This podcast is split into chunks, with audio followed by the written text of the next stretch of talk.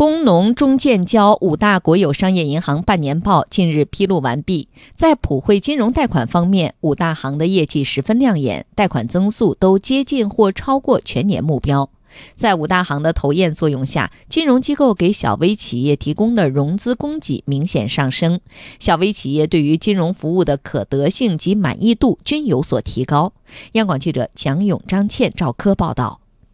今年的政府工作报告提出。要引导金融机构扩大信贷投放，降低贷款成本。其中，国有大型商业银行小微企业贷款要增长百分之三十以上，切实使中小微企业融资紧张状况有明显改善。梳理半年报发现，今年上半年工商银行普惠金融贷款增速一马当先，与上年末相比，增幅超过百分之四十。农业银行增速为百分之三十六点四五，排名第二。排名三到五位的分别是建设银行、交通银行和中国银行。中国银行增速虽然只有百分之二十七点零七，但和政府工作报告百分之三十的增长目标相比，只相差不到三个百分点。以增速最快的工商银行为例，今年上半年工行普惠金融贷款余额为四千四百多亿元，比年初增加百分之四十以上。同时，全行的普惠小微客户达到五十七万户，比年初增长大约三十万户。工商银行副行长胡浩说。工行在保持小微信贷较快增长的同时，资产质量也得到明显提升。严格上讲，是两年前或三年前，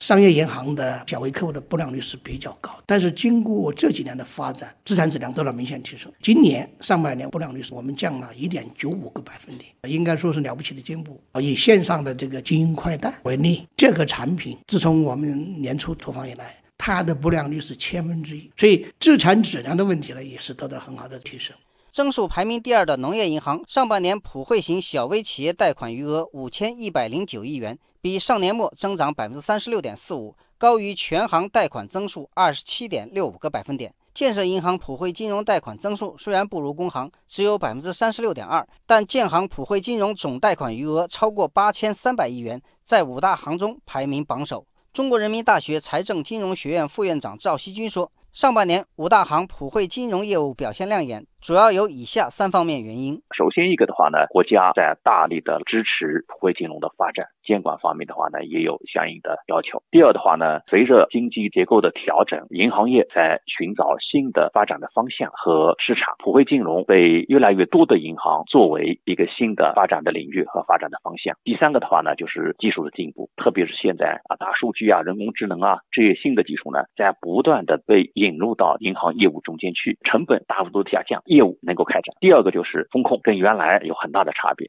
梳理半年报，五家国有大型商业银行普惠型小微企业贷款大部分已经完成全年计划，其余没有完成的只是时间问题。今年四月，央行副行长刘国强提出，要发挥大型银行量增价降的头雁作用，带动其他金融机构实质性降低小微企业综合融资成本，确保小微企业融资规模增加，成本下降。从目前来看，五大行小微企业贷款量增了，资金价格降了吗？此前，央行货币政策司司长孙国峰已经给出了答案。二零一九年的前五个月，新发放普惠型小微企业贷款平均利率是百分之六点八九，比二零一八年全年的平均水平下降了零点五个百分点。其中，这个五大行新发放的普惠型小微企业贷款平均利率是百分之四点七九，比二零一八年全年下降了零点六五个百分点，这个幅度是比较大的，成效是显著的。另外，最新发布的建行新华普惠金融小微指数也表明，小微企业融资供给的确在上升，融资成本也持续下降。指数显示，今年二季度小微企业供给指数较上季度上升七点二九点，价格指数较上季度下降零点一四点。通俗一点说，就是给小微企业的信贷供给充裕了，资金价格降低了，融资难、融资贵问题正在逐步缓解。